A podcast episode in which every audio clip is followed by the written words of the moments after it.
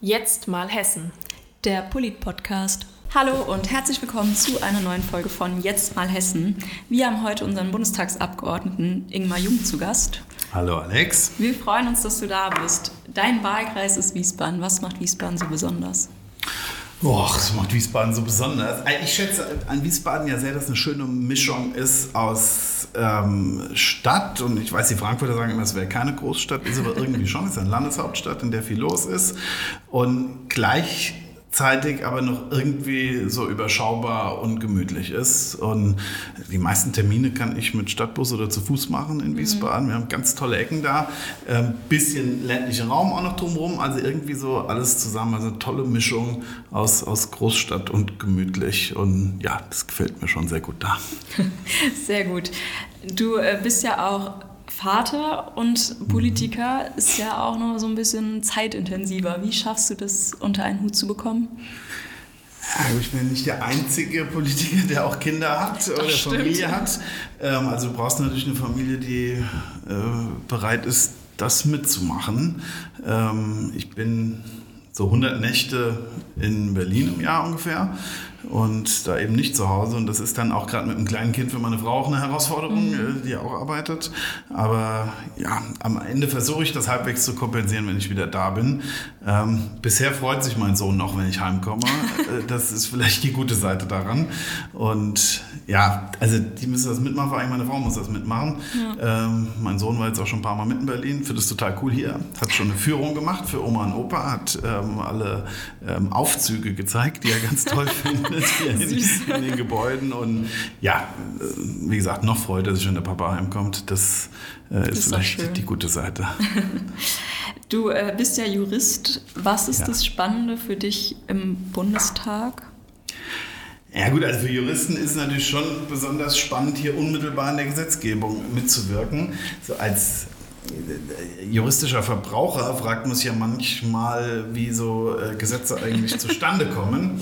Ähm, heute weiß man selbst, dass manchmal noch eigenartige Schleifen gedreht werden müssen, weil oft halt ein Kompromiss zugrunde liegt und ähm, jetzt ja nicht so ist, dass sich einer hinsetzt, ein Gesetz schreibt und das wird ein Gesetz, sondern äh, in der Demokratie muss das eben in einem großen Gremium beschlossen werden, müssen viele Interessen berücksichtigt werden und ja, dann kommt manchmal was anderes bei raus, als sich am Anfang vielleicht der Erstersteller äh, gedacht hat. Aber äh, da unmittelbar mitzuwirken an der Gesetzgebung und selbst darauf Einfluss zu haben, äh, wie Gesetze am Ende aussehen, ist natürlich für Juristen super spannend und ähm, also der Teil macht natürlich besonderen Spaß. Ich habe schon mal die andere Seite erlebt, also die Regierungsseite. Mhm.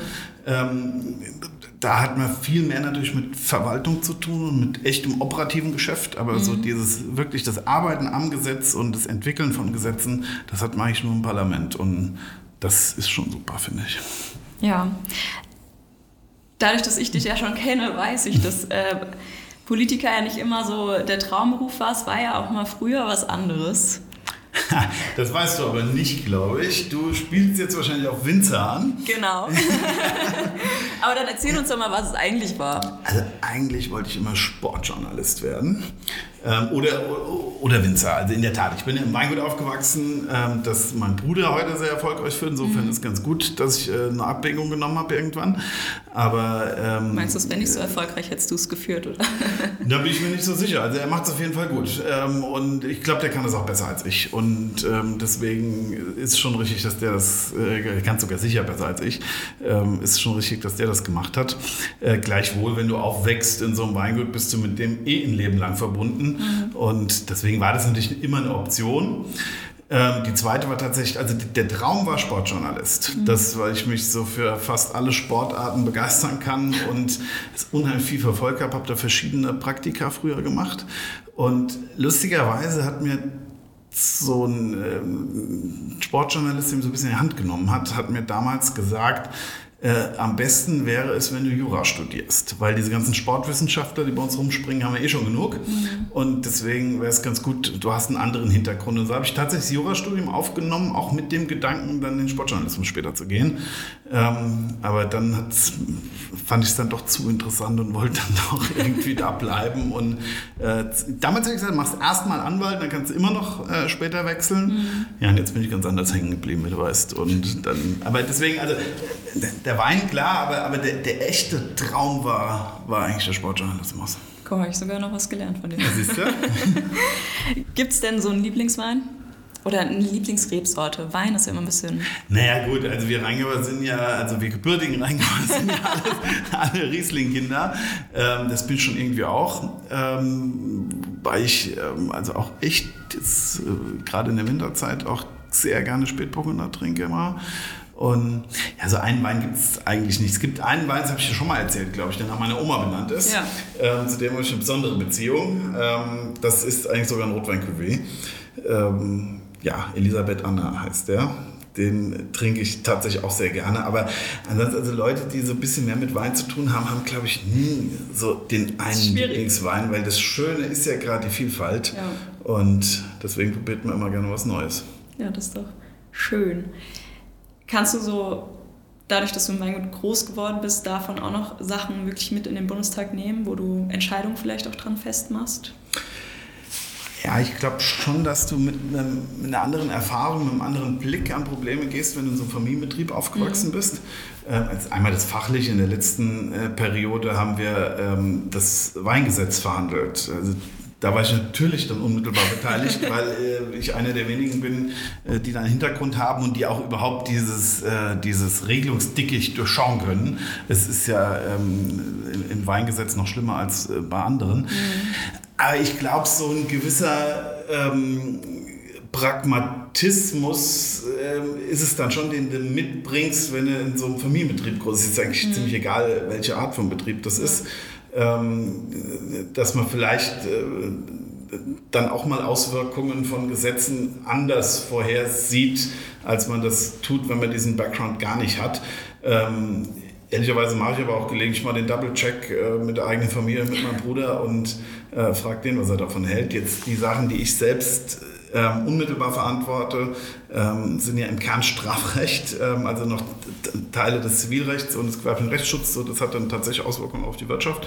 Äh, Im Strafrecht natürlich weniger auf, äh, auf, auf so unmittelbare Praxis. Aber ich glaube schon, jeder ist doch irgendwie geprägt von seinem Leben und ähm, so ist es bei mir auch. Und schadet aber, glaube ich, nichts, wenn man mal so einen Hintergrund hatte oder wenn man den hat. Ja, auf jeden Fall. Und Wein ist ja auch eine schöne Nebensache. Ne? Das ist zweifellos so, ja.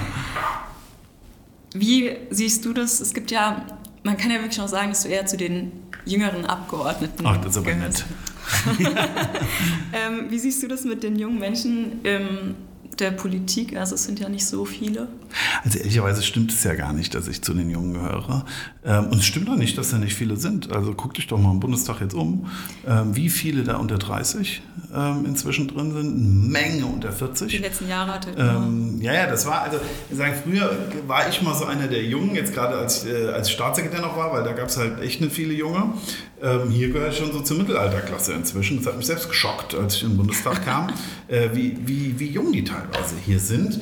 Und deswegen, also, ich muss auch sagen, wenn ich das immer höre, junge Menschen interessieren sich nicht für Politik, das ist doch echt Quatsch. Also ähm, jetzt teile ich nicht alles, was Fridays for Future gemacht hat, aber das zeigt ja, dass äh, auch äh, junge Menschen sich ähm, politisieren lassen oder sich selbst politisieren und ähm, aktiv werden. So war das bei uns auch damals immer so ein bisschen ähm, vielleicht zu viel, so waren wir auch. Ja, das ist, oder, oder, oder, oder zu stark in, in eine Richtung überzeugt. Ja, ist völlig egal jetzt in welche. Ähm, als, als junger Mensch glaubt man ja auch immer 100% der eigenen Überzeugung durchsetzen zu müssen. Und alle Kompromisse sind furchtbar. Da wird man, wenn man älter wird, ähm, äh, legt sich das ein bisschen. Aber ähm, also deswegen teile ich ehrlicherweise schon gar nicht die Analyse, dass, dass junge Menschen äh, weder nicht politikfähig oder, oder, oder politikbegeistert sind. Ich nehme eher das Gegenteil wahr und gucke in den Bundestag rein. Also jetzt, äh, da ist in allen Fraktionen, außer bei der AfD, ähm, sind viele junge Leute. Ist auch wichtig und gut. Absolut. Ja. Du bleibst trotzdem halt immer jung. Es liegt halt einfach an deinem Nachnamen. Namen, ne? Und ähm, da hast du halt auch noch Jungwähler als Hashtag. Was Mhm. steckt dahinter? Ja gut, was dahinter steckt, das ist eine Spielerei mit meinem Namen und mit, und mit dem Jungwählerwort. Ähm, da kamen wir mal drauf in dem 17er Wahlkampf. Das ist ehrlicherweise entstanden. Wir, wir saßen zusammen mit ein paar Leuten und haben über einen Slogan nachgedacht. Und ähm, der Patrick Kunkel, den du auch kennst, äh, saß mit am Tisch und der hat gesagt, das will doch jeder die Jungwähler haben. Und deine sind das doch. Ja?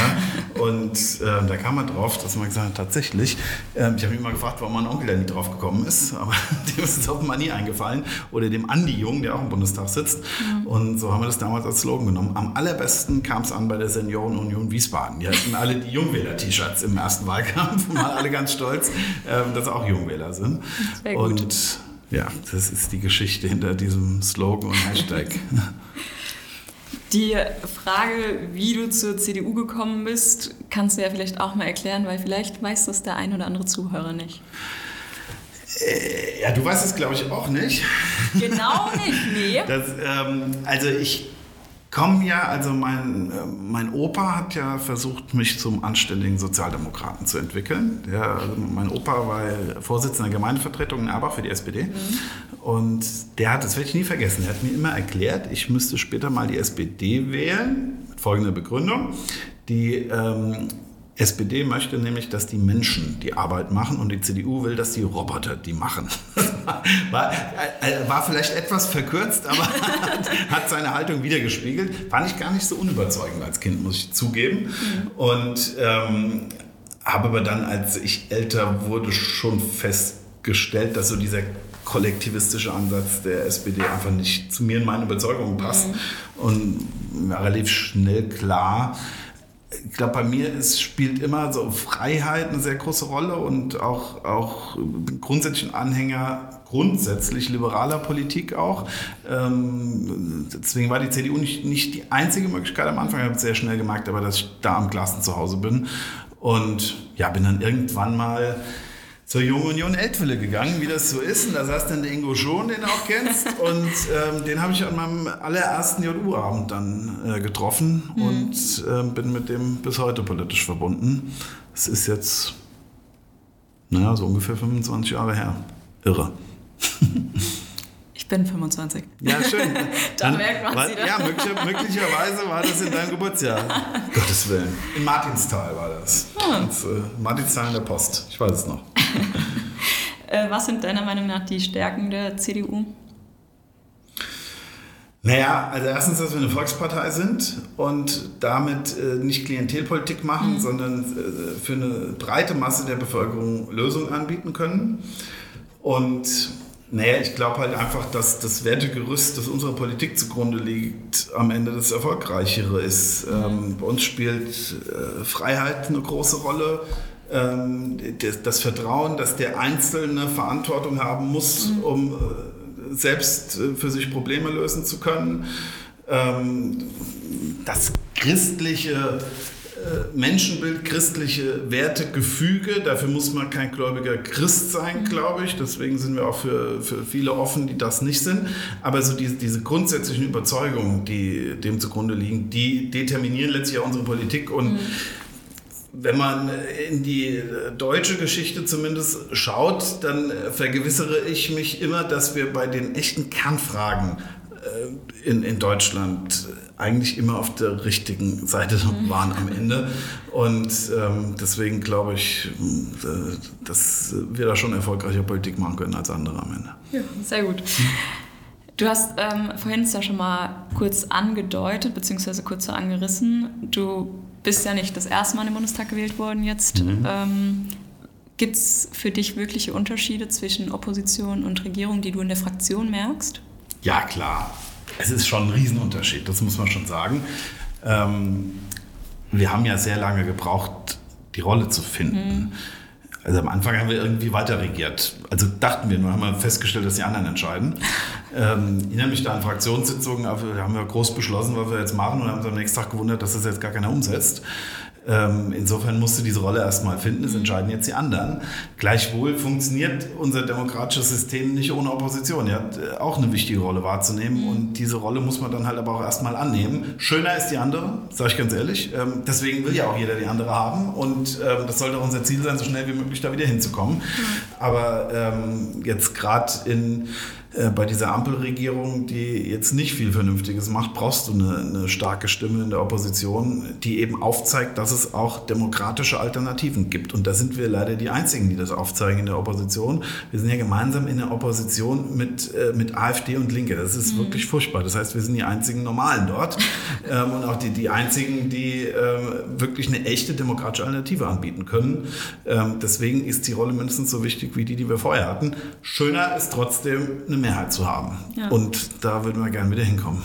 Wir arbeiten dran. Ja. Was würdest du deinem jüngeren Ich mit dem Wissen von heute empfehlen? Boah. Ach, ich habe so viele Dinge falsch gemacht in meinem Leben, die ich jetzt aber niemals in so einem Podcast alle berichten würde, äh, dass mir da vieles einfällt. Am Ende ist es aber auch ja wichtig, Fehler selbst zu machen und daraus zu lernen. Deswegen, aber dem Gedanken fühle ich mich nicht wohl, meinem jüngeren Ich was empfehlen zu wollen, weil ähm, ich meine, ich habe ja ein jüngeres Ich letztlich, ne, dem ich die neunmal klugen Papa-Ratschläge äh, gebe, die jeder seinen Kindern gibt und die von Kindern sehr selten befolgt werden. ähm, äh, deswegen fühle ich mich echt ein bisschen unwohl bei der Frage. Dass also, ähm, also ich weiß Dinge, bei denen äh, ich denke, das wäre besser gewesen, hätte sie anders gemacht, aber wahrscheinlich ist es ganz gut, Fehler auch mal selbst zu machen.